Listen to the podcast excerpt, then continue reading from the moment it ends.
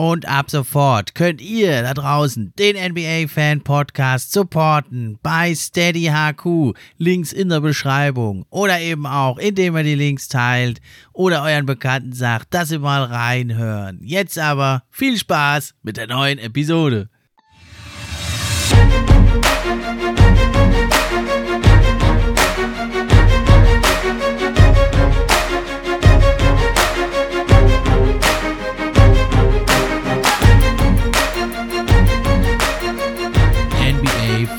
Podcast. Der NBA Podcast für echte Fans.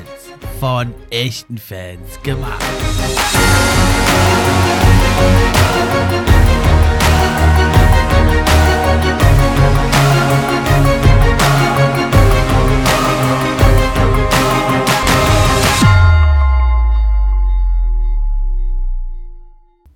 Hi, hallo und herzlich willkommen zur neuen Folge vom NBA Fan Podcast. Ich bin natürlich wie immer euer Gastgeber Steffen. Ihr hört es vielleicht an meiner Stimme ein bisschen angeschlagen. Ich hoffe aber, dass mir die Folge die Stimme übersteht. Auf jeden Fall habe ich mir zur Entlastung einen Gast eingeladen. Der war auch schon ein paar Mal da. Es ist der gute Max vom Hier Zwisch Podcast. Hallo Max, schön, dass du da bist. Ja, hallo Steffen, danke wie immer eigentlich für die liebe Einladung, die du mir zugesendet hast. Ja, und äh, wie gefällt's dir so die neue Saison? NBA is back. Bist du bislang auf deine Kosten gekommen? Ja, komplett. Also ich habe mir jetzt tatsächlich auch das erste Mal den League Pass jetzt gerade geholt und bin eigentlich quasi immer dabei, wenn ich nicht gerade arbeiten bin, mir irgendwelche Basketballspiele anzugucken. Macht einfach schon extrem viel Spaß. Also es wirkt so, als wären die Spieler irgendwie sehr, sehr motiviert. Also ich habe so das Gefühl, es hängen sich irgendwie alle noch so ein bisschen mehr mit rein. Wir hatten jetzt schon sehr, sehr viele spannende Spiele, ein paar coole Highlights. Und so kann man auf jeden Fall mal, mal mit reinstarten, würde ich denken. Oder wie siehst du es jetzt gerade bislang? Ja, auf jeden Fall. Also ich gönne mir ja den League Pass schon länger. Ich finde es auch einfach im Original hat es irgendwie mehr. Ne? Nicht, dass wir jetzt keine tollen Experten haben auf Deutsch, haben wir ja auch. Aber irgendwie, das macht für mich das ganze Flair irgendwie aus. Also die ehemaligen Spieler, die Dialekte, äh, diese lokale Werbung, die ganze Berichterstattung, das finde ich, das macht ganz viel von dem Flair aus für mich. Deswegen immer nur der O-Ton bei mir. Und ja, früher habe ich es nicht so gut verstanden, aber wenn man ein paar Jahre da mithört, dann ist auch gut noch fürs Englisch äh, kleiner, schöner Nebeneffekt. Ja, absolut. Ist also auf jeden Fall auch immer bei mir so, dass ich auch lieber tatsächlich auf Englisch gucke und das macht dann halt schon ein bisschen mehr Spaß, hast du schon absolut recht. Ich finde, die Kommentatoren rasten halt teilweise auch noch ein bisschen mehr mit aus und so und gerade wenn du halt dann die Heimkommentatoren hast, die sind halt da gleich noch ein bisschen mehr irgendwie noch mit drin, sind halt gleich noch ein bisschen hypter und so, wenn die dann halt mal einen Dreier treffen oder sowas und sind dann direkt auf so einem sag ich mal, hohen Level und das, das reißt irgendwie dann so mit, also mich auf jeden Fall immer. Ich sitze dann nur auf der Couch und stehe dann schon irgendwie halb, das ist einfach mega cool. Genau, ja, und dann die ehemaligen Spieler. Oft ist ja dann der zweite Kommentator ein ehemaliger Spieler oder Trainer oder sowas. Und die haben dann immer noch eine Insider-Geschichte. Finde ich also auch immer richtig, richtig cool. Ja, heute äh, wollen wir uns befassen mit den Teams, vor allem der Atlantic Division. Letzte, äh, vor ein paar Folgen war das, da hatten wir uns die, hatte ich mit meinem Gast äh, Len damals die Pacific Division angeschaut. Jetzt springen wir rüber in die Atlantic Division. Ist vielleicht nicht ganz so stark, aber auch eine richtig coole Division. Und da fangen wir an mit den Boston Celtics. Ja, noch nicht so gut in Schwung gekommen. 2 zu 5 stehen sie im Moment und haben jetzt zuletzt auch drei Niederlagen in Folge schlucken müssen. Allerdings äh, haben sie auch, also in Double Overtime und gegen die Hornets haben sie in Overtime verloren, gegen die Knicks in Double Overtime, Wizards auch Double Overtime. Also die Niederlagen bereiten mir weniger Sorge, vielmehr die Art und Weise. Das erinnert ein bisschen an letzte Saison, oder was meinst du? Ja, absolut. Also es ist teilweise einfach viel zu viel Isoball, der da gespielt wird, irgendwie viel zu wenig Ball-Movement. Jetzt gab es ja noch das Interview von Marcus Smart jetzt nach der letzten Niederlage, dass das eben einfach daran liegt, dass Jalen Brown und Jason Tatum sich natürlich sehr, sehr gut verbessert haben, aber eben nicht dafür sorgen, dass der Ball eben weiterläuft und eben sehr, sehr viele schwierige Würfe nehmen. Und so generell, wenn man sich das auch mal so anguckt in den Spielen, gefühlt haben auch nie beide ein gutes Spiel, sondern es ist nur einer, der relativ gut trifft und der andere trifft quasi gar nichts und das hebt sich dadurch einfach wieder so ein bisschen mit auf. Und dementsprechend wird es dann natürlich schwer und letztendlich ist es natürlich trotzdem eine Qualität, dann auch so eine knappen Spiele, die sie jetzt ja schon genug hatten, eben auch zu gewinnen. Und durch diese ISO-Plays von Spielern, die einfach komplett kalt sind, da gewinnst du einfach dann nicht so viele Spiele. Also gerade Jason Tatum ist mir da schon aufgefallen der hatte da schon immer so ein paar Dinger mit drin, wo ich mir denke, du hast eigentlich gar keinen Rhythmus das gesamte mhm. Spiel über, bist kalt, hast gefühlt, weiß ich nicht, sieben deiner 25 Würfe getroffen und versuchst dann irgendwie selber irgendwie einen schwierigen Stepback-Dreier zu nehmen. Klar, wenn du ihn triffst, bist du halt dann der Held, aber wenn nicht, dann finde ich, gibt es halt auch wesentlich bessere Optionen, die du dann einfach irgendwie finden könntest und auch einfach andere Plays, die man da bringen könnte. Also mich enttäuschen jetzt die Celtics bislang schon, weil ich jetzt schon ehrlich gesagt mehr von ihnen erwartet hätte, so insgesamt. Ja, also es ist ein bisschen erinnert halt an letzte Saison, habe ich die ganze Zeit gedacht, naja, jetzt, dann werden sie irgendwann kommen und jetzt werden sie das Feld von hinten aufrollen, aber es ist nie so gekommen, es hat nie so richtig Klick gemacht. Ne? Also ein Punkt ist natürlich, das hast du schon angesprochen, das, das fehlende Ball-Movement, ne? wenn man die mal vergleicht, da mit dieser ja, Flügelzange, ne? Kawhi Leonard und Paul George, die sind ja immer so das große Vorbild, die, die beiden Forwards der Clippers. Und da muss man sagen, da hat zum Beispiel Kawhi letzte Saison 5,2 Assists gespielt ja, war auch ein Career High, aber zeigt ja eben auch die Einstellung. Und Paul George, der hat also auch 4,2 Assists gespielt. Ja, und Tatum und Brown, die kommen im Moment nur auf 3,7 und 2,5. Ne? Jetzt ist natürlich äh, Assists nicht alles, ne? aber da kann man natürlich schon ein bisschen ablesen. Da fehlt es eben am Ball-Movement. Allerdings finde ich, Smart hat das jetzt angesprochen, aber ich finde, man kann das natürlich auch ein bisschen zweischneidig sehen, weil ja, Isolation Plays sind nun mal äh, häufig in der NBA, aber wenn man sagt, abseits vom Ball ist ja auch kaum Bewegung, auf wen willst du da dann groß spielen? Ne? Also ich finde, das ist äh, auch ein bisschen merkwürdig, dass das jetzt smart offen anspricht. Finde ich ja eigentlich gut. Ne? Dafür ist er ja auch so einer, der mal auf den Putz haut, aber eigentlich wäre das ja Sache der Coaches. Wie siehst du denn da die Rolle vom neuen Coach Ime Udoka? Ja, sehe ich natürlich erstmal genauso. Ich meine, dass es Marcus Smart schon so öffentlich ansprechen muss, zeigt halt aber auch für mich schon, dass da auch gewisse Punkte eigentlich intern erstmal davor angesprochen sein oder angesprochen werden waren müssen, so rum. Also die werden das schon mal angesprochen haben, irgendwie mit internen, haben es aber anscheinend irgendwie nicht so richtig hinbekommen. Oder ich weiß es nicht genau, aber eigentlich müsste man dann irgendwie anfangen, welche Offscreens mal mitzusetzen oder einfach mal Brown genau, und Tatum ja. irgendwie über Screens mal rüber zu schicken. Aber das passiert halt gefühlt viel zu selten oder eigentlich fast gar nicht. Und das geht natürlich eigentlich nicht. So, du probierst halt einfach so deine Offensive komplett einfach in die Hände dieser beiden jungen Spieler mitzulegen. Und da passiert jetzt gerade irgendwie relativ wenig, hast du recht, auch eben abseits des Balles. Aber ich weiß nicht, ob dann vielleicht die Motivation der anderen Spieler auch einfach dann geringer ist, weißt du? Also wenn die sich dann schon so denken, ja gut, ich bekomme den Ball jetzt ja eh nicht, wozu laufe ich mich denn jetzt gerade überhaupt genau, frei, ja. so ungefähr? Ich meine, vielleicht kann man da ja mal drauf achten, ob das irgendwie am Anfang des Spiels vielleicht noch so ist, dass sich meinetwegen Marcus Smart sehr, sehr viel mit bewegt und dann merkt, okay, ich bekomme halt keine Bälle und dann bleibt er einfach irgendwie mit stehen. Und dann entwickelt sich halt so diese Offensive, die wir eben jetzt gerade sehen, nämlich relativ statisch, wenig Ballmovement und einfach sehr, sehr viel 1 gegen 1 dann am Ende. Ja, also vielleicht wird es sich ja auch noch einspielen. Ne? Man muss ja dem neuen Coach da auch mal Zeit geben und den Spielern die Systeme umzusetzen. Aber man sieht eigentlich gar nicht so arg viel von Systemen. Deswegen hoffe ich, dass die sich jetzt vielleicht da mal zusammenraufen. Und also das ist ja, ich meine jetzt da die knappen Niederlagen, die könnten sie auch bei 4 zu 3 stehen oder so. Darum geht es mal jetzt gar nicht. Ne? Aber die Art und Weise eben, die erinnert doch sehr frappierend an, an letzte Saison. Ja, und man muss sagen, äh, ja, also es wurde ja auch immer wieder kritisiert, ja, machen denn äh, Jaden Brown und Tatum ihre Mitspieler besser? Ja, also muss sagen, so von der reinen äh, Produktion und Effizienz sieht es ja gar nicht schlecht aus. Und also auch Jalen Brown, der hat zum Beispiel jetzt, habe ich nachgeschaut, pro 100 Possessions, also da machen die 20 Punkte mehr, wenn er auf dem Feld steht. Ne? Also da ganz weit vorne mit dabei, sowohl Offense als auch Defense. Und auch bei Tatum sieht das sehr, sehr gut aus. Da sind es auch fast 9 Punkte pro 100 Possessions, diese mehr machen. Ja, also es liegt jetzt äh, nicht nur da an den beiden, sondern eben wirklich in der Tat da am, am Zusammenspiel einfach. Und das ist was, äh, wo man, denke ich, ja aber auch gut dran arbeiten kann. Was aber ein bisschen halt schockierend ist, weil was hat man denn im Trainingslager gemacht und äh, jetzt in den ersten Spielen? Da, das ist ja jetzt die Zeit eigentlich, das äh, zu üben, umzusetzen. Und davon, finde ich, sieht man halt ein bisschen wenig. Ja, definitiv. Und jetzt so zu dieser quasi Plus-Minus-Statistik, die du jetzt mal kurz mit angerissen hast. Ich meine, man muss jetzt halt auch fairerweise sagen, so viele Leute von der Bank kommen da jetzt halt auch nicht, die das jetzt großartig besser machen würden. Also ich meine, du hast ja. jetzt natürlich schon einen Kader, der jetzt sehr, sehr top-heavy ist. Du hast halt so deine Starting Five. Die sieht auch sehr, sehr gut aus, aber dann dahinter kommt dann noch so viel, ehrlich gesagt, nicht mehr. Du hast nochmal einen Dennis Schröder, den du natürlich nochmal von der Bank dann bringen kannst. Einen Josh Richardson, der halt ab und zu mal mit von der Bank kommt. Oder dann halt einen Robert Williams, einen Jabari Parker. Ein Enes Kanter sieht ja quasi gar keine Minuten und dann wird's halt auch schon dünner. Also Peyton Pritchard, ja, kann man auch sicher mal mit reinwerfen. Romeo Langford.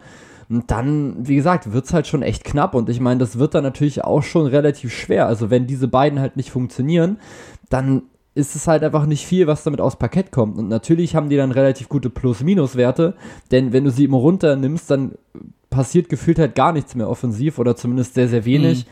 Ich persönlich bin jetzt auch kein großer Grant Williams-Fan, muss ich zugeben.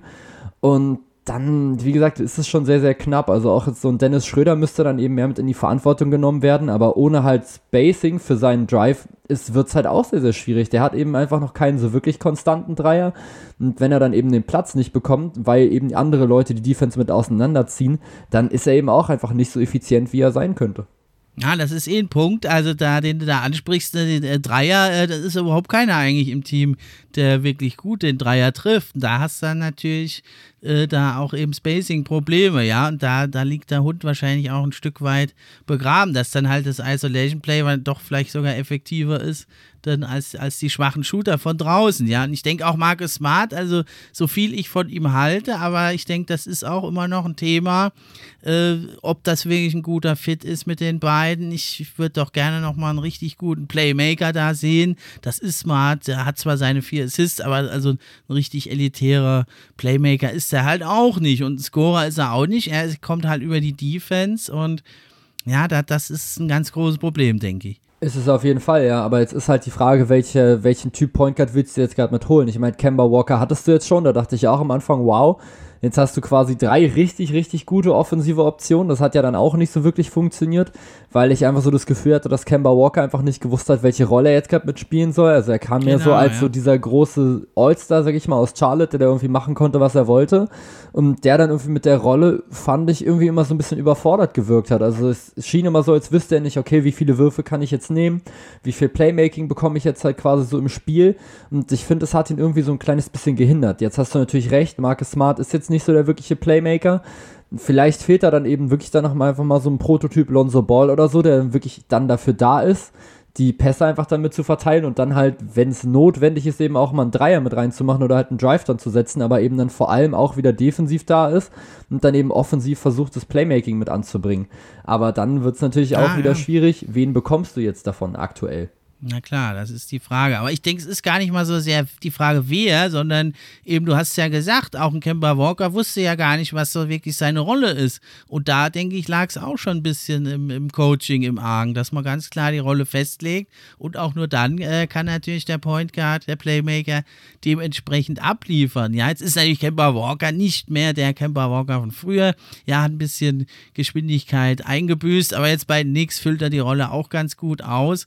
Das zeigt zeigt mir doch so ein bisschen, dass es vielleicht nicht nur, ja, äh, nicht nur zumindest an Kemba Walker gelegen hat, weil das, da liegt der Hund im System begraben, denke ich. Ja, natürlich ist ja auch immer letztendlich ein Zusammenspiel einfach dann aus beidem. Also du hast natürlich erstmal dann den Spieler, der mit seinem Skillset mit rankommt und dann ist es eben die Aufgabe des Coaches ja dann eigentlich sein System halt entweder dem Spieler mit anzupassen.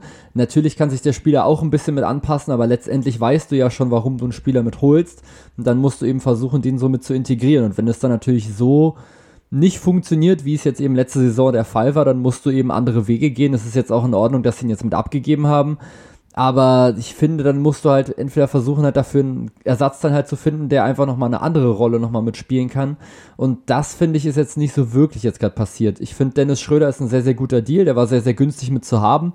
Trotzdem ist er jetzt eben nicht dieser Problemlöser, den die Celtics jetzt vielleicht irgendwie gerade gebraucht hätten auf der Point Guard Position. Nee, das ist halt nicht. Er ist auch wieder, finde ich, so ein Beispiel dafür, dass die Celtics so ein bisschen auf der Stelle treten zuletzt. Ne? Da ist, gut, jetzt brauchen wir irgendwo einen Point Guard, kleben wir ein Pflaster drauf, holen wir Dennis Schröder für ein Jahr. Es weiß ja auch keiner, ob der da bleibt. Also man müsste ja dann mal sagen, wir haben hier unsere zwei Key-Spieler, vielleicht sogar drei mit Smart und darum bauen wir jetzt vielleicht mit einem vierten Mann halt mal noch weiter unseren, unseren Kern auf. So, so ein klarer Plan fehlt. Man will natürlich da auch abwarten, sich vielleicht doch dann noch Bradley Beal oder wen auch immer angeln. Ne? Aber das geht jetzt schon, finde ich, sehr lange. Und irgendwann müsste man jetzt sich mal entscheiden, finde ich, wen holen wir jetzt noch als unseren dritten Mann. Und dann, äh, dann, dann, dann geht das sicherlich auch wieder bergauf. Ich denke, das ist das Gute bei den Celtics. Die brauchen nur ein paar Stellschrauben drehen, dann sind sie wieder oben mit dabei, weil sie halt einfach zwei richtige Stars, vielleicht sogar schon Superstars in ihren Reihen haben. Das ist das Positive bei all der Kritik, die wir jetzt geäußert haben. Sind sie doch nur immer ein paar Schritte vom Contender wieder entfernt. Ja, natürlich. Ich meine, die beiden können sich ja natürlich auch noch mit weiterentwickeln. Ich denke, das steht außer Frage, dass das überragende Basketballspieler sind, ist, denke ich mal, auch jedem klar. Aber wie du es eben schon gesagt hast, so aktuell ist es eben noch nicht so dieses perfekte Konstrukt, was sie mit aufgebaut haben. Natürlich ist es möglich, dass sie das jetzt bekommen in den nächsten Jahren oder dass sie sich, dass sie sich das jetzt weiter aufbauen. Die werden sich ja auch alle intrinsisch noch ein bisschen weiter verbessern. So ein Robert Williams wird nochmal ein bisschen besser werden. Dann eben Jalen Brown, Jason Tatum auch nochmal in so ihrer Leaderrolle. Natürlich sind sie dann irgendwann in der Lage, nochmal mit einem Contender zu werden.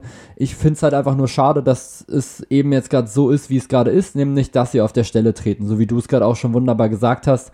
Gefühlt geht es jetzt halt einfach schon nicht mehr so wirklich voran. Und das ist halt das, was mich trotzdem gerade so ein bisschen, ja, skeptisch, sage ich immer, stimmt, wenn ich so in Richtung Celtics Zukunft gucke. Ah, hast du gut auf den Punkt gebracht. Aber eine tolle Sache, finde ich, eine tolle Entwicklung gibt es noch. Das ist Al Horford. Zu dem fallen mir nur drei Worte ein. Super, mega geil, oder? Vom Hausmeister in Oklahoma City jetzt zur Double-Double-Maschine. 14 Punkte, 10 Rebounds legt er auf. Bei den Celtics. Super, mega geil. Mehr kann man da, glaube ich, gar nicht sagen. Nee, sehe ich auch so. Also zeigt eben einfach nochmal so diese ganze Qualität, sage ich mal. Also man sieht eben, was ein Contender letztes Jahr schon hätte haben können, wenn sie ihm quasi nochmal vertraut hätten. Jetzt muss man natürlich auch sagen, sein Vertrag war natürlich auch immer relativ hoch und dann wird es eben sehr, sehr schwierig, ihn nochmal mitzuholen. Trotzdem ist es jetzt für mich schon so eine Art kleine Comeback-Season, auch irgendwie eine sehr, sehr positive Überraschung. Also ich dachte, okay, mal gucken, welche Rolle er jetzt so spielen wird, so hinter Robert Williams, der auf jeden Fall für mich eigentlich der Starter war. Dann nochmal Ines Kanter, von dem ich zumindest offensiv relativ viel halte, defensiv natürlich immer absolut ja, angreifbar, sage ich mal, für den Gegner. Aber Al Horford gefällt mir bislang wirklich extrem, extrem gut. Also er zeigt einfach so seine ganze Erfahrung, steht defensiv seinen Mann und hat halt offensiv einfach immer noch so diesen, dieses Moveset und ein, auch einfach nochmal einen Wurf. Und diese Erfahrung, finde ich, die zahlt sich bislang einfach sehr gut aus. Ja, und er ist halt echt richtig happy. Das sieht man einfach, dass er wieder spielen darf und nicht nur mit dem Handtuch wählen wie es da in Oklahoma seine Rolle war. Und das, da freuen wir uns einfach. Als alle NBA-Fans, denke ich, Freunde der Celtics, oder nicht? Ja, das definitiv. Ja.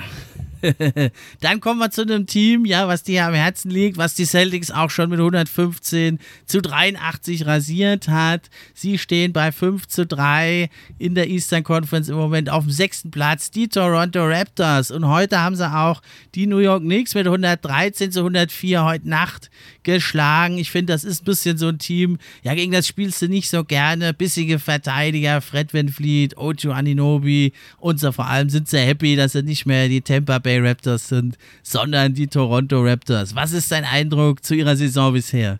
Also ich muss sagen, ich bin bislang wahnsinnig positiv überrascht. Also gerade so am Anfang dachte ich mir, boah, ich glaube, das geht jetzt erstmal richtig schön weit nach unten. Schönes Lottery-Team und war dann wirklich also positiv einfach dann überrascht, wie das jetzt gerade bislang gelaufen ist. Also sie haben die Celtics geschlagen, wie du auch gesagt hast, relativ deutlich.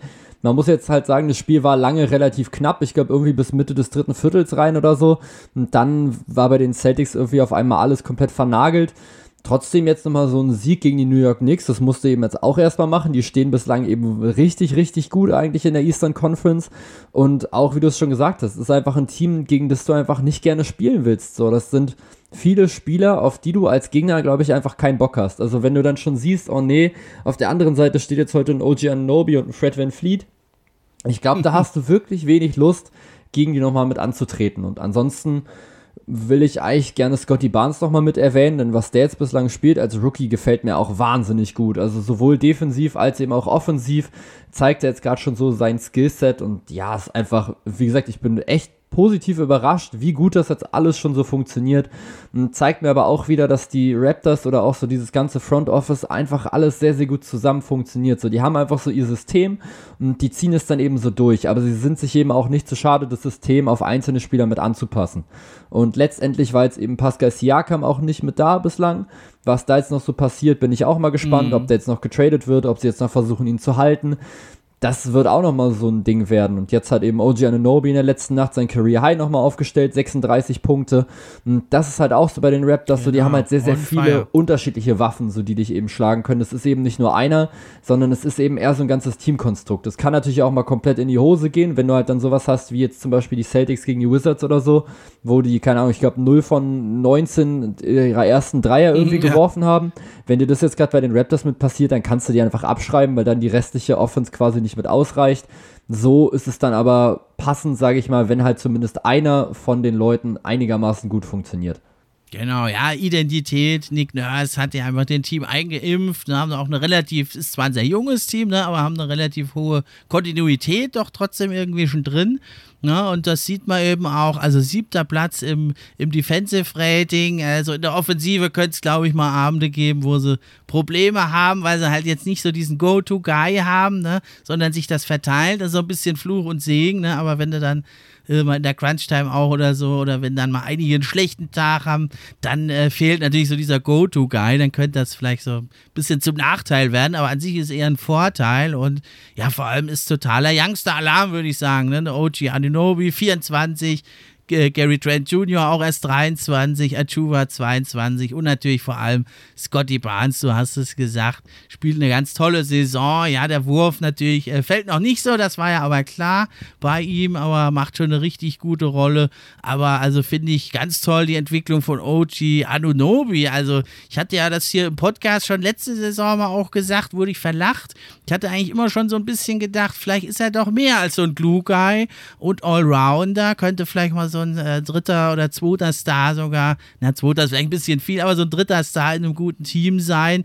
Äh, Habe ich da jetzt mal richtig gelegen oder würdest du sagen, das ist jetzt nur eine Hotstreak bei ihm? Also natürlich ist es jetzt erstmal eine Hotstreak, aber man sieht immer schon, finde ich, teilweise einfach Ansätze, die einen irgendwie mehr erhoffen lassen. Also ich hatte das auch schon so in den letzten ein, zwei Saisons oder so, weil er auf einmal angefangen hat, Moves rauszuholen, gerade so was so das Dribbling angeht und auch so eigenes Wurf, Wurf genau, kreieren ja. und so, wo ich mir dachte, wow, damit habe ich jetzt gerade nicht gerechnet und das hat er halt immer wieder so mit drin. Das Problem ist halt bei ihm so ein bisschen auch diese Konstanz, die ist einfach bislang noch nicht so richtig deine Offensive.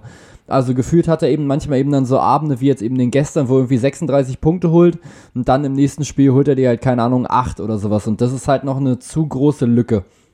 Ich glaube, wenn du ihm wirklich dann sagen würdest, okay, OG, du bist jetzt quasi unser dritter Star meinetwegen oder unser drittbester Angreifer, mach jetzt mal was damit. Ich glaube, dann könnte er diese Rolle auch schon mit umsetzen. Wie gut und wie konstant müsste man dann halt schauen. Also es kann durchaus sein, dass er sich dahin nochmal mit entwickelt. Er hat auf jeden Fall alle Anlagen dazu. Er ist defensiv unglaublich giftig, unglaublich stark. Er ist ein sehr, sehr guter Athlet und er hat eben auch so die Möglichkeiten über sein Ballhandling und über sein Dribbling tatsächlich auch seinen Verteidiger mitzuschlagen. Die Frage ist halt, ob er damit dann wirklich dauerhaft glänzen kann oder ob das jetzt halt immer nur so einzelne Aktionen sind, in denen er das eben so mit rausbringen kann. Ah, du hast gesagt, früher hat man das nicht so gesehen von ihm und jetzt immerhin zeigt er das mal und dass er das hier und da mal bringen kann. Und ja, ganz muss er uns natürlich erstmal noch überzeugen, aber er hat auf jeden Fall jetzt dieses Vakuum, was ein bisschen da war, äh, ohne Pascal Siakam, das hat er für sich genutzt. Ich hätte eigentlich eher gedacht, dass dann mehr über Fred Van Fleet gehen würde, aber im Moment ist es doch Anuno wieder da mit über 20 Punkten. In jetzt doch schon acht Spielen sind es ja immerhin schon nicht viel, aber immerhin etwas Aussagekraft hat es schon. Die Quoten können natürlich ein bisschen besser sein, aber denke ich, das sollten wir im Auge behalten. Und was vor allem toll ist, finde ich, dass er in der Defense weiterhin richtig, richtig gut bleibt. Na, das ist ja oft so, wenn dann jemand mehr Verantwortung, mehr äh, Usage Rate auch erhält. In der Offense leidet dann in der Regel die Defense darunter. Und das kann man ja bei ihm überhaupt nicht sagen.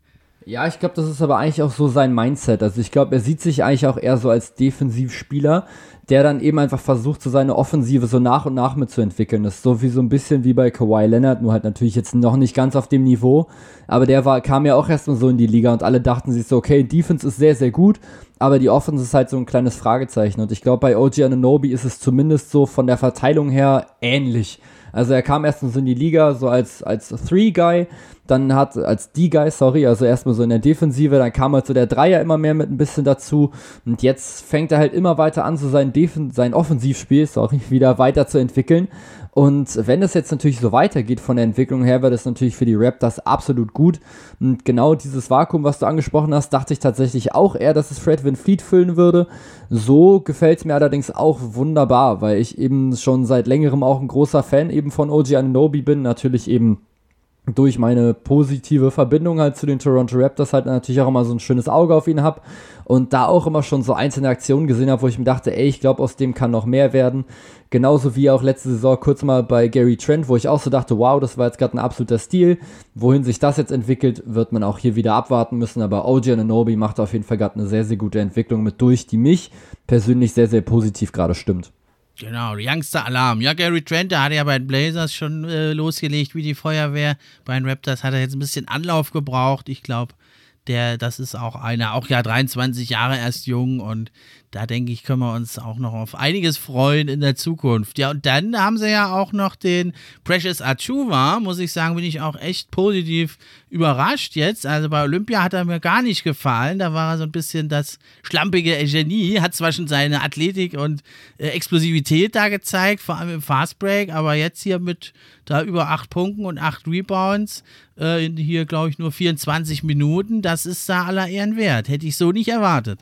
Ja, auch hier muss ich sagen, war ich tatsächlich zumindest erstmal relativ positiv, denn das, was ich so bei den Heat von ihm gesehen habe, was ich auch relativ oft getan habe, also letzte Saison kam mir, kam mir die Heat auch relativ oft auch noch mit off the zone und da dachte ich mir auch schon, okay, sehr, sehr guter Energy-Guy letztendlich. Man musste natürlich dann eben schauen, wie das dann aussieht in so einer größeren Rolle.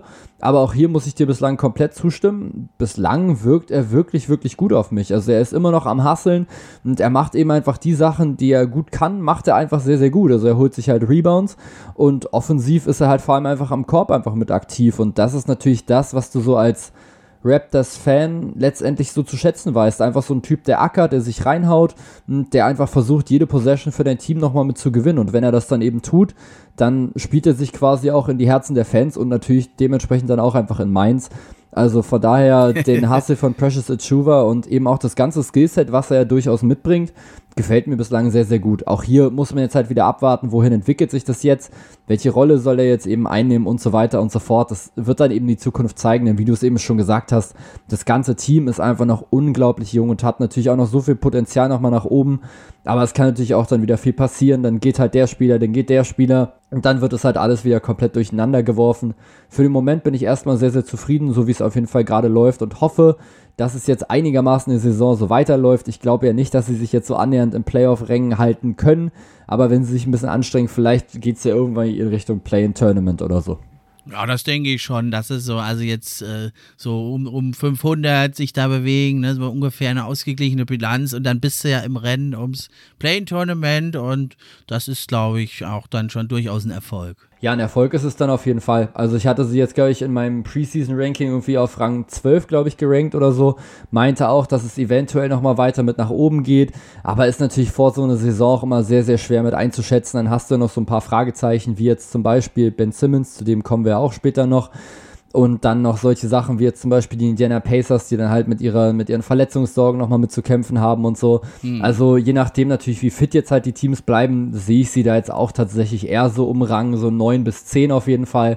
Ob sie dann halt in die Playoffs einziehen können oder nicht, wird sich dann eben zeigen, ob es jetzt so viel bringt, dann direkt halt in der ersten Runde da wahrscheinlich abgeschlachtet zu werden, muss man halt auch gucken.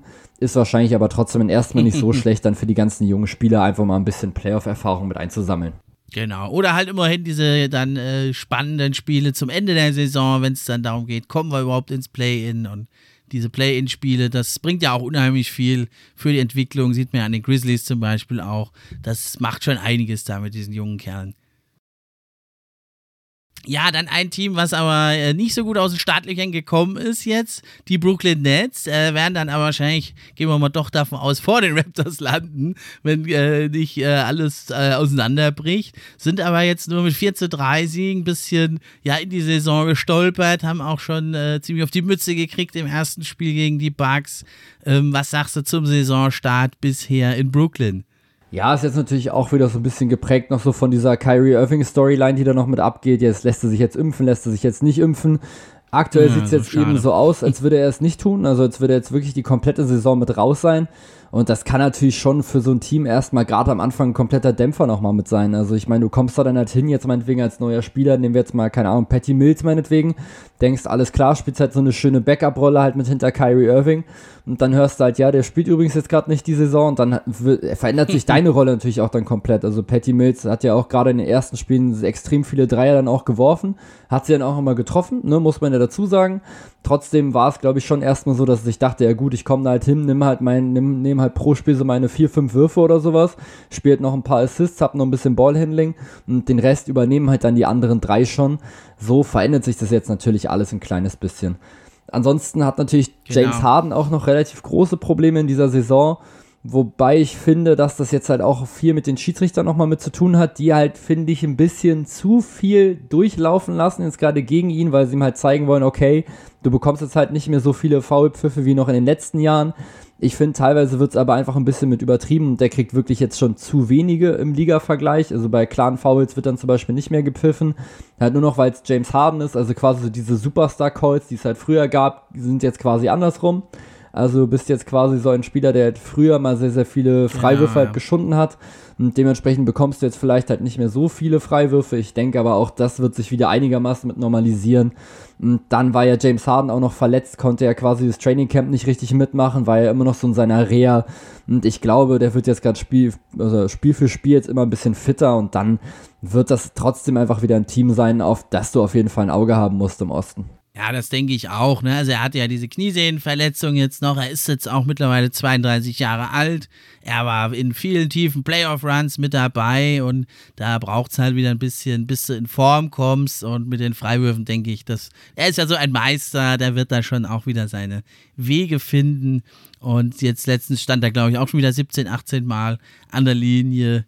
Äh, das wird sich dann schon wieder einpendeln. Was mir aber echt gut gefällt, ist, dass er da halt so den Playmaker jetzt wieder macht. Ne? Nachdem er ja lange da der Isolation-Spieler war, jetzt spielt er da äh, wirklich den Playmaker und ja, und Joe Harris wird ja auch nicht die ganze Saison nur 36 Prozent treffen von Downtown. Also da mache ich mir nicht so viel Sorgen bei den, bei den Brooklyn Nets. Das wird schon, wird schon wieder funktionieren, denke ich. Die sehen ja eh, das hat ja die letzte Saison gezeigt, die Regular Season eher als so ein Versuchslabor an und äh, die, die, für die geht es ja dann erst richtig los in den, in den Playoffs.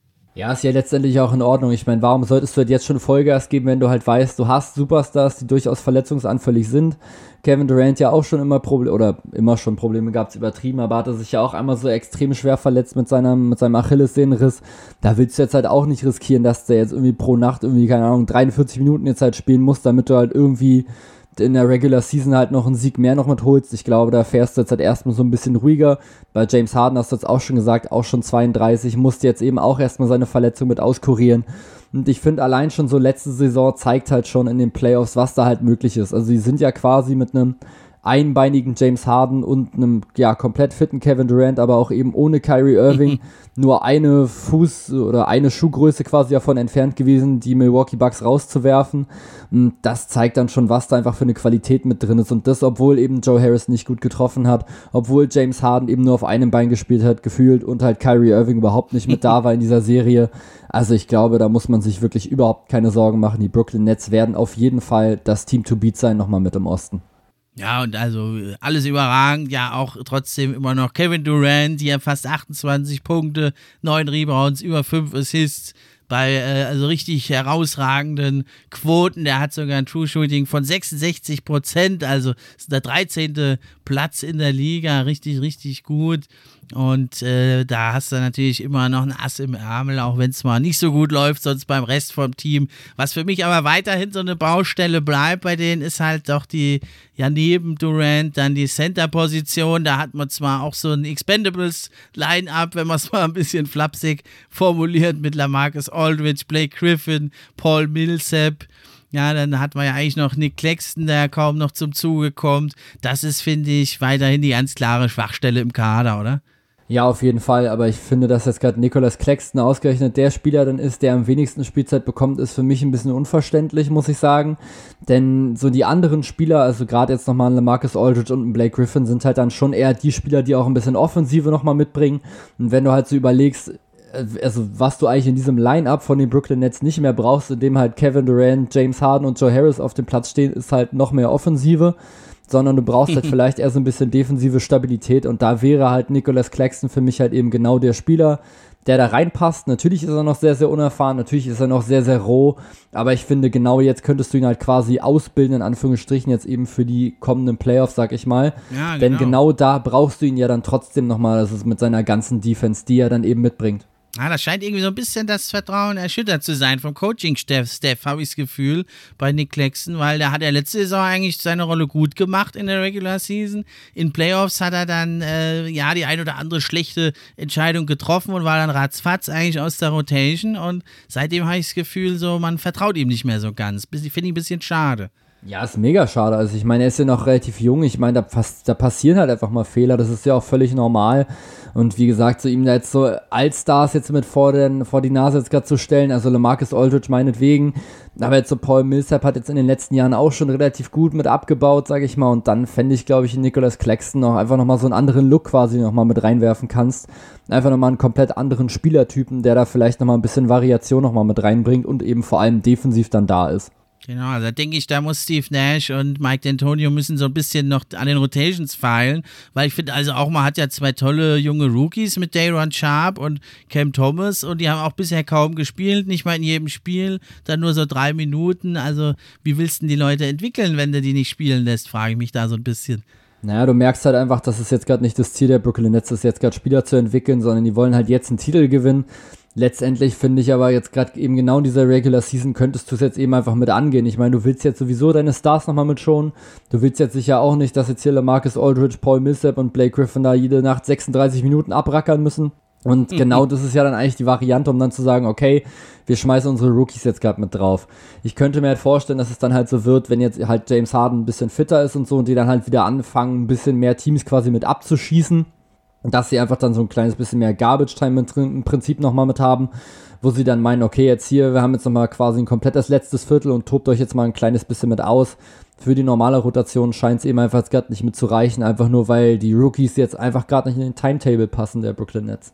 Ja, dafür lässt man dann Javon Carter spielen, der eigentlich auch nicht mehr produziert hat. Aber naja, warten wir es mal ab, wie sich das da weiter einpendelt bei den Nets. Ich hoffe ja immer noch, also dass Kyrie Irving zurückkommt. Also hast du ja wahrscheinlich gesehen, da seine etwas merkwürdige Instagram-Übertragung, die er dann auch abbrach, passenderweise irgendwie kurz, kurz vor Ende. Vielleicht auch wieder eine Verschwörung, wer weiß.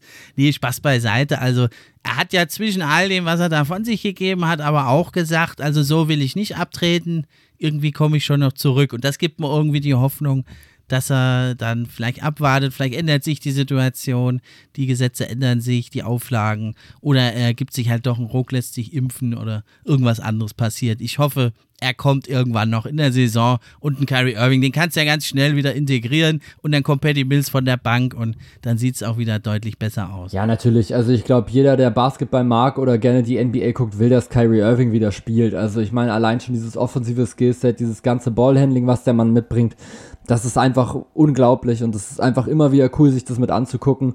Und wie du eben gerade schon gesagt hast, jetzt großartig integriert werden in das Team muss er nicht. Der Stamm des Teams ist immer noch derselbe. Wenn er jetzt quasi mit zurückkommt, ist es wahrscheinlich sogar dieselbe Starting Five wie halt auch letztes Jahr. Mit Blake Griffin halt dann mit auf der 5, dann halt noch mit ihm James Harden, Kevin Durant und dann Joe Harris. Also da braucht er dann, glaube ich, keine so große Eingewöhnungszeit und der wird sich jetzt ja auch schon einigermaßen mit fit halten.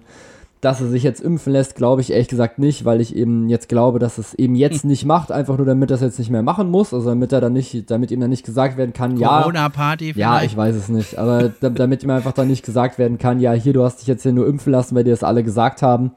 Ich glaube auch nicht, dass er jetzt gerade so abtreten wird. Ich glaube schon, dass da jetzt irgendwas nochmal passiert und ich hoffe eben, dass es möglichst, möglichst schnell passiert, denn ich will Kyrie Irving so schnell wie möglich auf dem NBA-Parkett zurücksehen das wollen wir auf dem Parkett und was er drumherum noch alles macht, da mit seinen Indianerstäben und Kräuter, die er da abbrennt. So, das ist halt einfach immer für eine Story gut, der Kerl.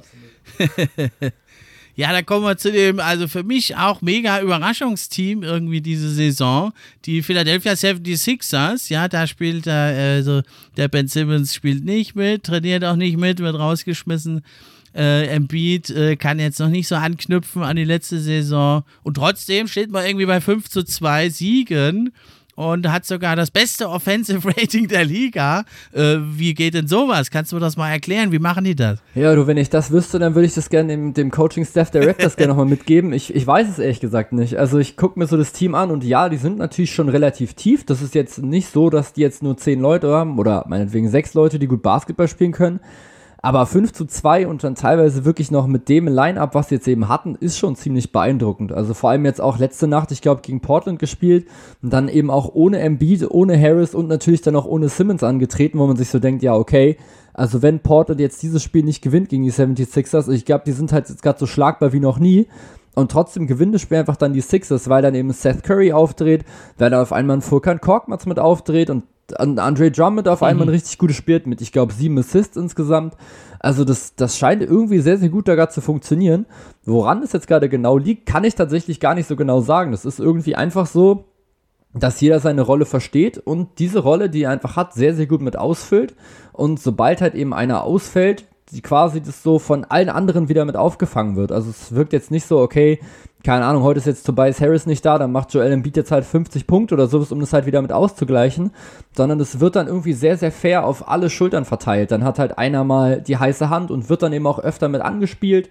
Also die machen quasi genau das, was eben die Boston Celtics nicht machen. Also die, die suchen, sie suchen sich halt den Spieler, der heiß ist, spielen ihn dann halt auch mit an. Hatten jetzt in der letzten Nacht auch, ich glaube, 34 Assists oder so und das zeigt dann eben schon, dass da auf jeden Fall das Ball-Movement einfach sehr, sehr weit oben steht. Und das hilft dir natürlich auch, solche Spiele zu gewinnen, eben auch wenn du gerade keine großartigen Stars mit dabei hattest. Ja, genau. Also es ist ein gestandenes Team, ne? Und das war ja letztes Jahr auch schon die Stärke, deswegen waren sie ja auch auf dem ersten Platz in der Regular Season im Osten. Äh, da kennt jeder seine Rolle, weiß genau, was ist zu tun, was muss ich machen, dass wir gewinnen. Und da greifen noch schon viele Rädchen ins andere. Und da kann man halt ja, hier und da dann auch mal einen Ausfall kompensieren. Natürlich, wenn jetzt Embiid irgendwie länger mal wieder ausfällt, das wird dann natürlich nicht so klappen wie jetzt zu Beginn, aber immerhin, also ein toller Start ist geschafft und ja, ich finde auch ein Faktor neben denen, die du schon genannt hast, ist doch durchaus die Rolle von Tyrese Maxey, ne, der ja jetzt da befördert wurde zum Starter. Die Zahlen sind jetzt eigentlich nicht so flashy, 14 Punkte, 4 Assists, aber ich finde, wenn man mal hinguckt, äh, macht der junge Mann, ja, ist er erst 21 21 doch schon sehr viel richtig. Ne? Er ist natürlich ein ganz anderer Spieler als, als Simmons. Aber ich denke, das ist, er ist auch schon ein Faktor dafür, dass es jetzt doch überraschend gut läuft. Ja, definitiv. Also hatte ich mir auch vor der Saison schon ein kleines bisschen mit aufgeschrieben, so als Player to watch bei den 76ers. Einfach nur, weil ich dachte, okay, wenn jetzt eben Simmons nicht spielt, wird er eben eine größere Rolle nochmal mitbekommen.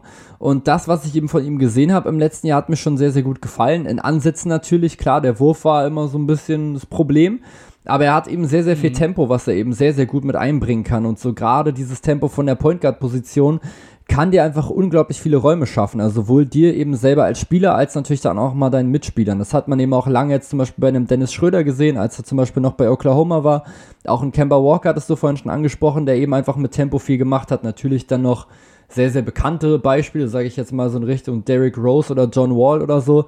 Nicht, dass mhm. Tyrese Maxey jetzt annähernd in diese Richtung geht, wie die es jetzt eben mal waren. Trotzdem ist es halt so dieses Tempo, was dir schon extrem viel bringen kann. Und dadurch ziehst du dann eben auch wieder die Verteidigung auseinander, gehst halt einfach in die Zone und dann ergeben sich halt auch wieder Räume für andere Spieler.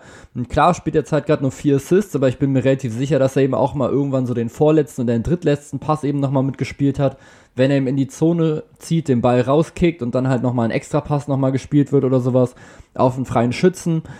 Dann gefällt mir das schon sehr, sehr gut, was Tyrese Maxey da jetzt gerade produziert. Genau, und was er eben nämlich auch nicht macht, ist, dass er ganz viele falsche Entscheidungen trifft oder Turnover spielt, nämlich nur zwei. Ja, und das bei jetzt so äh, stark gestiegener Einsatzzeit, jetzt fast 32 Minuten. Also, das ist schon aller Ehren wert, das musste auch erstmal bringen. Und ja, das ist so ein bisschen dieser interner Faktor, ne, dass jetzt Maxi das doch ein Stück weit auffangen kann. Zum anderen natürlich Danny Green kehrt zurück, das hat man in Playoffs total gesehen, wie sehr der gefehlt hat, ist er auch eher so ein unscheinbarer Typ, ne? aber das sind halt diese Glue Guys, die oft äh, die entscheidende Rolle spielen. Und dann hat es aber noch, finde ich, einen externen Faktor, nämlich das ist George Niang. Und den hat man ja jetzt sich geholt und der ist ja wirklich, bisher ist ja wirklich ein Floor Spacer par excellence. 43 Prozent trifft er von Downtown bei über fünf Versuchen. Und auch 64% True Shooting hat er, also ist in den Top 20 und das ist natürlich was, das hat ja den Sixers immer gefehlt, ein Floor Spacer. Wie siehst du das von George Niang? Auch so positiv wie ich? Ja, natürlich. Also erst natürlich komplett überraschend für mich. Also ich wusste jetzt nicht, dass George Yang sowas gerade im Tank hat. Also ich wusste schon, dass er schon so ein kleiner Floorspacer auch mit sein kann, dass er jetzt aber auf so einem Level ist, dass er jetzt eben 43% von draußen trifft. Damit habe ich natürlich überhaupt nicht gerechnet und ich glaube, damit war jetzt auch nicht so wirklich zu rechnen. Aber wie gesagt, zeigt dann halt eben auch, wie gut er einfach in dieses Teamkonstrukt halt mit integriert wird. So, er braucht, ich meine, er braucht halt auch dann die Pässe, um dieser Floor Space nochmal mit zu sein. Und dadurch, dass er die Pässe kriegt, schafft er dann auch wieder Raum für andere. Also es ist einfach so eine richtig schöne Symbiose quasi zwischen ihm und eben dem gesamten restlichen Team. Und natürlich auch hier wieder eine sehr, sehr schöne Entwicklung. Also quasi ein Spieler, den jetzt wahrscheinlich äh, viele der, sage ich mal, normalen oder Casual NBA-Fans gerade überhaupt nicht mehr kennen oder überhaupt nicht auf dem Schirm haben, so an sich als Spieler. Der ist jetzt gerade einfach so ein schon wichtiger Faktor auf jeden Fall, gerade für die 76ers. Auch gestern, glaube ich, wieder im Spiel, wo eben einfach alle gefehlt haben, auch wieder über 20 Punkte mit aufgelegt. Und das ist natürlich schon cool, auf jeden Fall, wenn du dann so einen Spieler nochmal hast. Allerdings ist natürlich jetzt, wenn man ganz böse wäre, könnte man sagen, die brauchen Ben Simmons gar nicht, ohne ihn läuft es fast besser. Äh, so weit wird man jetzt nicht gehen, ne? Nee, auf keinen Fall. Also Ben Simmons ist schon immer noch ein sehr, sehr guter Spieler. Ich glaube, auch darüber müssen wir nicht diskutieren. Jetzt habe ich gelesen, dass er jetzt irgendwie angeblich bald nochmal spielen soll, vom irgendwie 11. bis 15. November bei dem Roadtrip, Roadtrip oder sowas, genau, die Ecke. Ja. ja, mal gucken, was da jetzt nochmal mit dran ist. Ich kann mir schon vorstellen, dass das Tuch jetzt zwischen Ben Simmons und dem Team schon komplett zerschnitten ist. Letztendlich kannst du es dir jetzt aber eigentlich auch nicht erlauben, ihn jetzt gar nicht mehr mitspielen zu lassen, weil natürlich sein Trade-Wert immer weiter in den Keller fällt. Also du wolltest ja am Anfang gefühlt dann immer so zwei Allstars und zwei Picks nochmal mit haben. Mhm.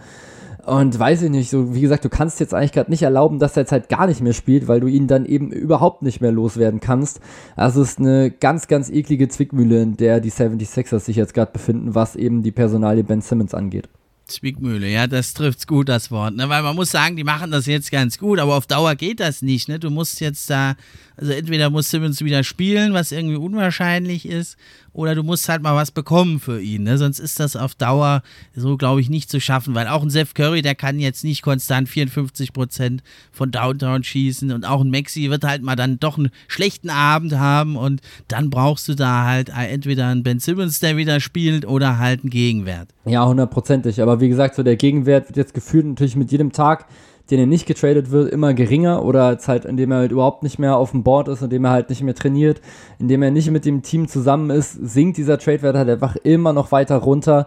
Du musst jetzt halt einfach irgendwie gucken, dass du dich jetzt entweder mit ihm jetzt halt zusammensetzt oder halt jetzt irgendwie mit einem anderen Team, dass du das halt irgendwie nochmal auf die Kette bekommst und das jetzt irgendwie gelöst bekommst. Denn so einen richtig guten Ausweg aus dieser Situation gibt es jetzt, glaube ich, gerade nicht mehr. Du musst jetzt halt irgendwie gucken, dass du jetzt zumindest Schadensbegrenzung nochmal betreiben kannst. Und dann äh, wollte ich noch eine Personalie ansprechen, da haben ja sich viele gewundert. Andre Drummond kam ja zu den Sixers, ist ja nicht der beste Freund mit dem Beat. Äh, äh, da würde ich ganz gerne mal auch so sehen beim Mannschaftsessen oder im Training, wie die so miteinander auskommen, oder? Ja, definitiv. Also die hatten ja schon immer so ihren kleinen Beef jetzt mit am Laufen. Es war ja irgendwie immer so ein Ding, dass sie sich keine immer so ein bisschen bekriegt haben, als sie irgendwie gegeneinander auf dem Court stehen.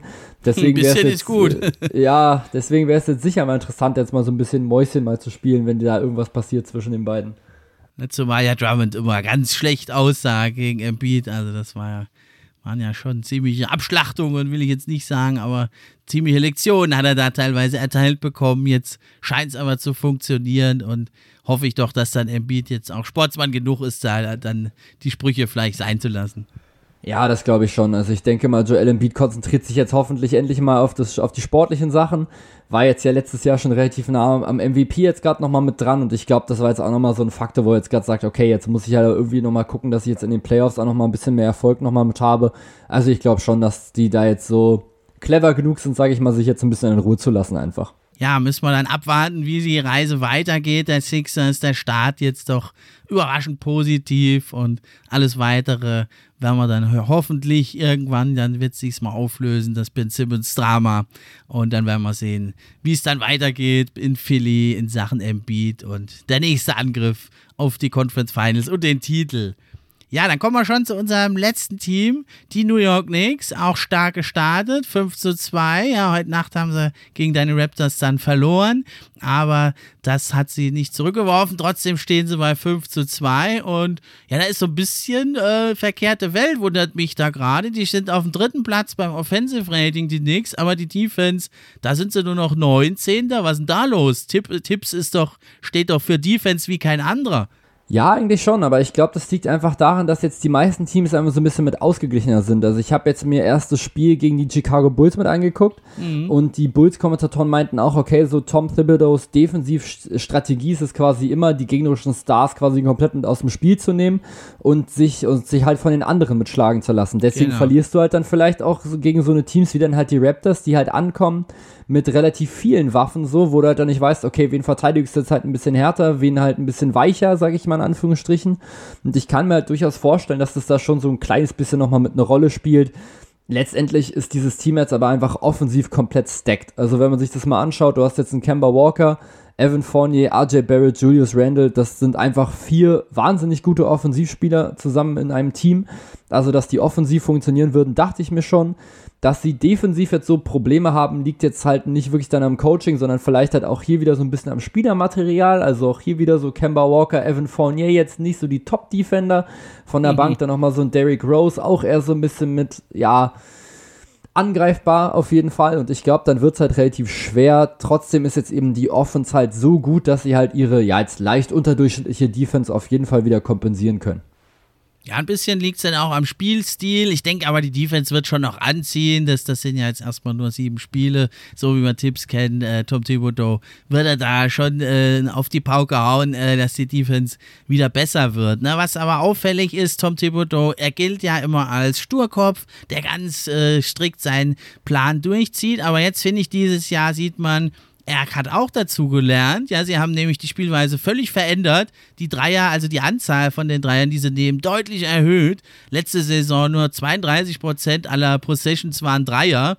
Da waren sie auf Platz 25 in der Liga. Und jetzt haben sie über 40 Prozent aller Possessions enden in Dreiern und sind in den Top 10. Das zeigt mir ein Stück weit. Also auch ein Tom Thibodeau, der kann noch dazu lernen. Ja, das ist ja eh so ein Players Coach. Alle Spieler eigentlich, außer jetzt ein paar, mit denen er aneinander geraten ist, lieben ihn total. Man denkt eigentlich immer nur, der brüllt immer nur rum. Macht er ja auch, aber ja, der baut ja halt eben vorher so eine Connection auf, das Vertrauen. Ja, und dann ist er eben auch hart und fordert viel, aber die Spieler, die verstehen dann eben, ja, der will ja das Beste für mich. Ne? Genau wie es auch ein Greg Popovich macht. Da sieht man ja auch immer so Bilder von diesen gemeinsamen Essen. Ne? Da gibt es ja diese Popovich-Rule, kennst du vielleicht. Maximal sechs Leute, sagt er, sollen beim Essen am Tisch sitzen, sonst kann man sich nicht unterhalten. Ja, und da kamen jetzt auch einige Bilder von Tom Thibodeau, wer da mit Spielern im Gespräch vertieft da sitzt. Und das denke ich, nur dann kannst, kann das eben auch funktionieren. Wenn da einfach nur die Spieler anbrüsten, nichts macht mit denen, das geht in der heutigen Zeit nicht mehr. Und deswegen denke ich, die Defense, die wird schon auch noch kommen bei den Knicks. Ja, davon gehe ich auch mit aus. Und so gerade dieser Coaching-Stil kommt jetzt ja einfach super gut mit an und funktioniert ja auch. Weißt du, wenn du halt dann mit den, mit den ganzen Spielern halt schon so dann per Du bist und so. Natürlich wissen die halt, dass du immer noch dann die Autorität halt hast. Das ist natürlich auch wieder so wichtig, dass du dich halt quasi von denen nicht an der Nase rumfühlen lässt. Ich glaube, das ist aber auch klar. Aber ich denke mal, wenn dann eben Tom Thibodeau dich von der Seitenlinie mit anbrüllt, ich glaube, da weißt du auch, was du zu tun hast. Ähm, und ja, das ist dann einfach ein sehr, sehr guter Ansatz. Also ich persönlich mag so diesen Players-Coach-Ansatz eigentlich auch sehr, sehr gerne. Ist bei meinem Fußballtrainer tatsächlich auch so. Der ist auch mehr so ein bisschen so kumpelhaft unterwegs. Und klar, wenn er halt dann Einweisungen gibt, natürlich werden die dann eingehalten. Das ist ja überhaupt keine Frage. Und ich denke, das ist schon eine super gute Coaching-Strategie. Und ja, was die Dreier angeht, ist jetzt halt auch wieder für mich so ein kleines Ding, was einfach so die Lineups einfach mit angeht. Ich meine, letztes Jahr noch mit Alfred Payton hast du natürlich wesentlich weniger Spacing gehabt auf der Point Guard Position. Mm. Jetzt hast du natürlich mit Kemba Walker schon mal einen, der die Defense halt direkt komplett mal mit auseinanderzieht und der sich eben auch einfach selber mal einen Wurf kreieren kann und von draußen eben nochmal mit gefährlich ist. Und genau das siehst du jetzt halt. Also genau dieses Produkt jetzt daraus, wenn du jetzt eben so viele Leute hast. Julius Randle hat sich so krass verbessert, was seinen Dreier angeht. Ich glaube, vorletztes Jahr war irgendwie noch bei 28 Prozent oder so die Ecke. Jetzt in der letzten Saison waren es irgendwie 40. RJ Barrett hat jetzt in der letzten Saison 40 Prozent getroffen. Also du hast jetzt einfach mal respektive vier Shooter gerade einfach auf dem Platz, plus halt dann deinen Center, dass das jetzt Mitchell Robinson ist oder Taj Gibson ist erstmal nicht so mega wichtig, denn beide haben jetzt keinen wirklich guten Wurf. aber trotzdem hast du halt dann dadurch einfach genug Spacing einfach mit auf dem Platz, um dann halt auch diese Dreier auch auf jeden Fall mit durchzuziehen. Und wenn du dann eben dieses Spielermaterial mit hast, dann zeigt jetzt eben Tom Thibodeau eben das, was du auch schon gesagt hast, dass er jetzt eben nicht nur so komplett starr auf seinem eigenen Spielsystem beharrt, sondern es eben auch schafft, seinem Spielsystem den Spielern einfach so ein kleines bisschen mit anzupassen und ihnen vielleicht auch einfach ein bisschen mehr Freiheiten dann zu geben.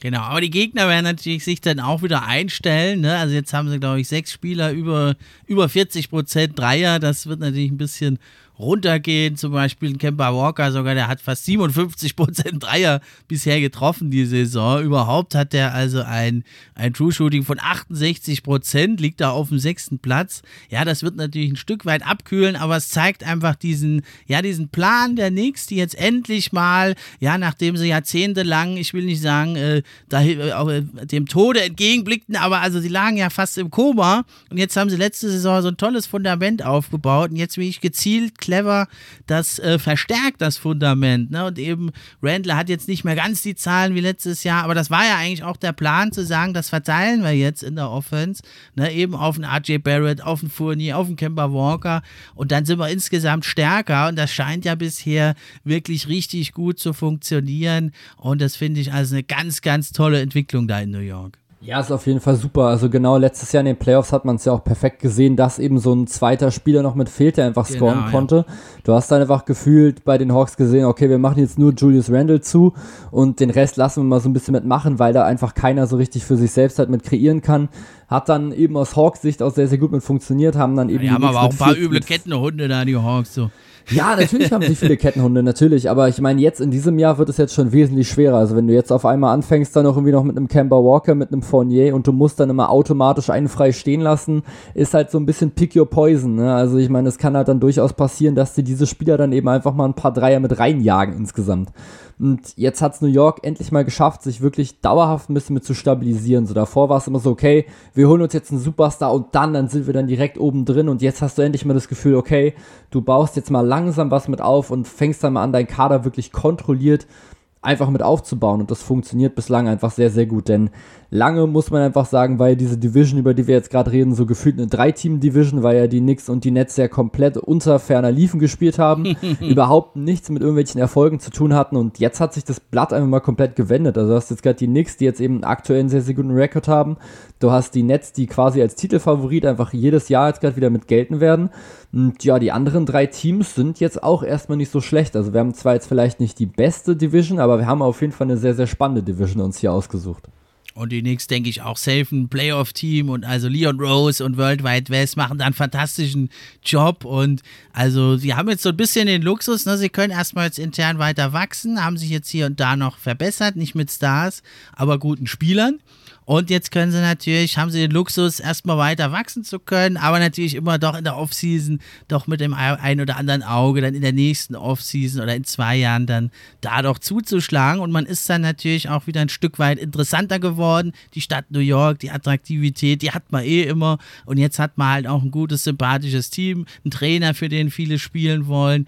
Und da hast du dann eigentlich den Luxus jetzt nicht wie früher immer sofort musstest du unter Druck irgendwie einen, einen, wilden Deal herholen. Das hast du jetzt einfach nicht. Du kannst in aller Ruhe da weiter aufbauen. Und da finde ich ein ganz zentraler Baustein, hätte man so vor ein, zwei Jahren nicht gedacht, ist RJ Barrett, der ja wirklich toll sich entwickelt, sagt auch immer die richtigen Dinge. Er hat jetzt gesagt, er will ins All-NBA Defensive Team diese Saison.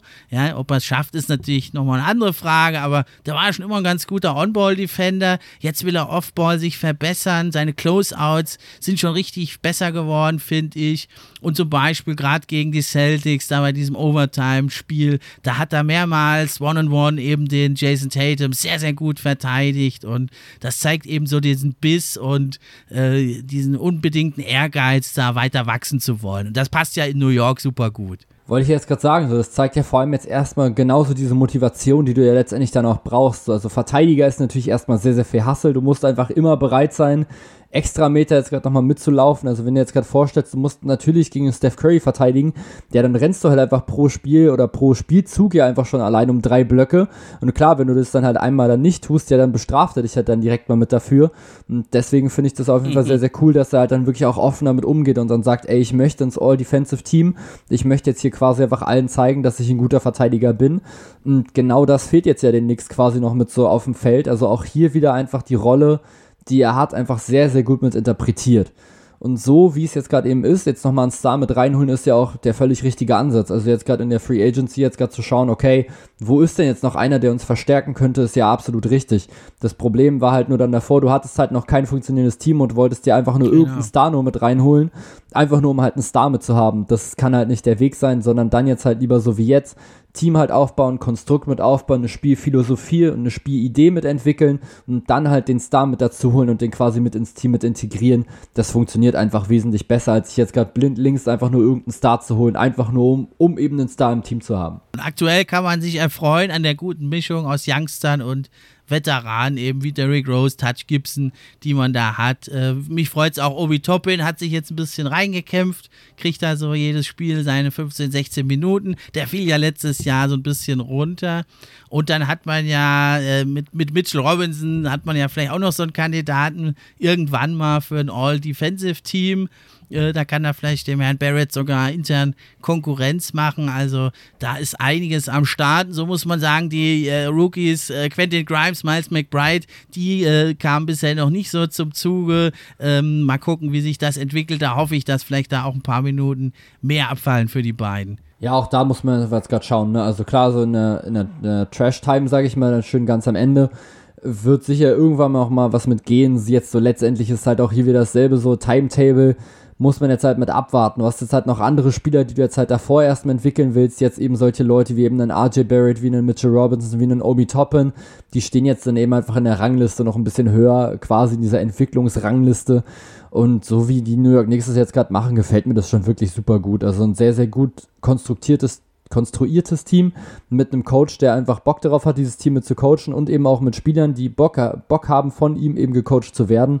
Und das Team macht einfach brutal viel Spaß, sich das gerade mal anzugucken. Also sowohl offensiv als auch defensiv sehr, sehr viele Varianten und einfach, ja, immer wieder cool, sich das dann einfach anzusehen, wie sich dieses Team von so einem absoluten Trash-Team, was irgendwie so am Rande der Eastern Conference irgendwie rumgammelt, irgendwie ganz, ganz am Ende, jetzt einfach zu so einem Team entwickelt hat, was jetzt einfach legit in Richtung Homecourt jetzt gerade schon wieder schielen kann, was sie letztes Jahr schon erreicht haben.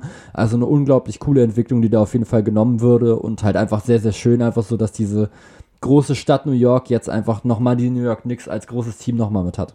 Und den Spirit haben sie auch gezeigt. In Chicago, finde ich, da vor ein paar Tagen, ne, bei der Verabschiedung von Joachim Noah waren auch tolle Szenen da, finde ich. Und da sind ja hier mit Touch Gibson, Derrick Rose und eben Tom Thibodeau sind ja da auch ein paar alte Recken noch mit dabei. Und das, finde ich, zeigt es ja da auch von einem anderen Team dann äh, mittlerweile da den Spieler da zu ehren, finde ich auch eine gute Sache. Ne? In New York war ja Joachim Noah nicht so äh, gut gelitten, aber dann eben für die Verabschiedung da mitzuspielen, das fand ich also auch sehr sympathisch.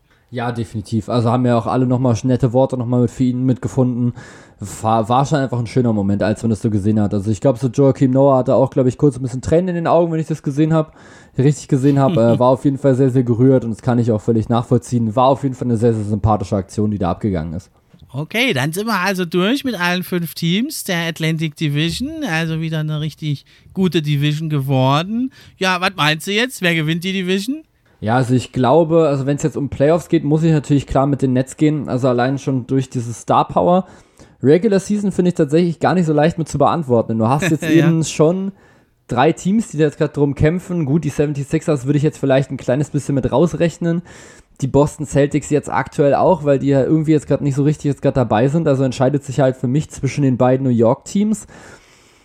Ah, schwierig. Ich würde trotzdem sagen, dass die Brooklyn Nets noch so den kleinen Nod nochmal bekommen, einfach nur, weil ich denke, dass sie eben, wenn sie komplett fit sind, einfach ein bisschen besser noch mit sind durch die beiden Stars.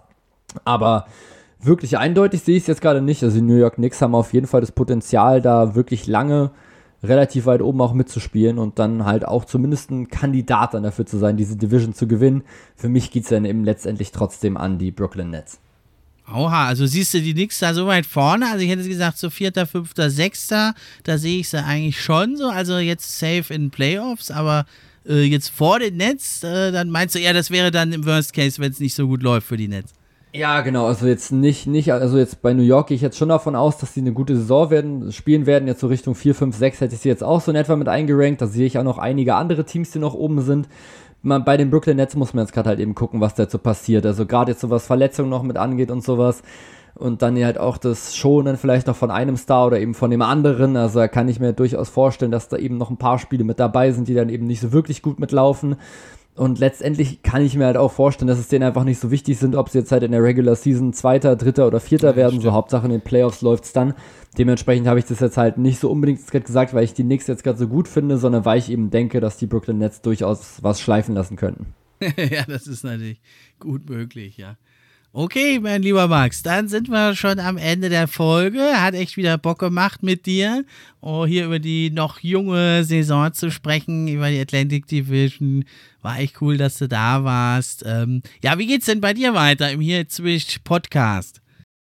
Ja, bei mir geht es jetzt tatsächlich bald mal weiter mit einem neuen Format, was ich bald so ein bisschen mit integrieren möchte, und zwar Rookie Watch, also wo ich einfach so einmal im Monat oder sowas einfach mal in Richtung Rookies gucke und mich da einfach mal intensiv mit beschäftige, was die eben jetzt gerade so alle mit abreißen. Gerade so aus Detroit-Sicht hat jetzt ja Kate Cunningham endlich mal sein erstes NBA-Spiel gemacht.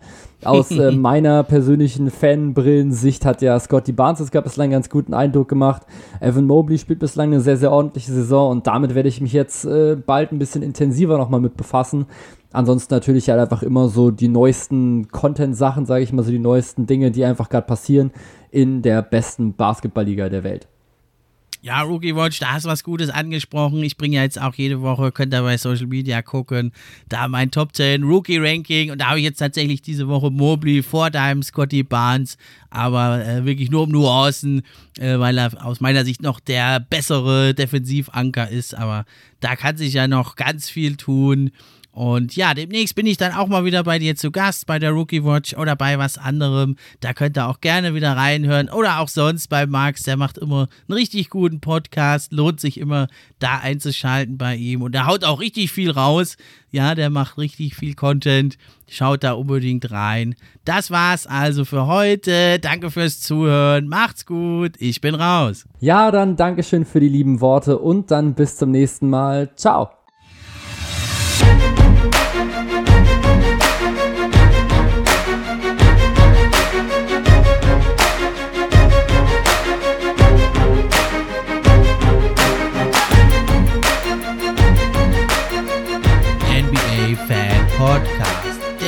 NBA Podcast für echte Fans von echten Fans gemacht.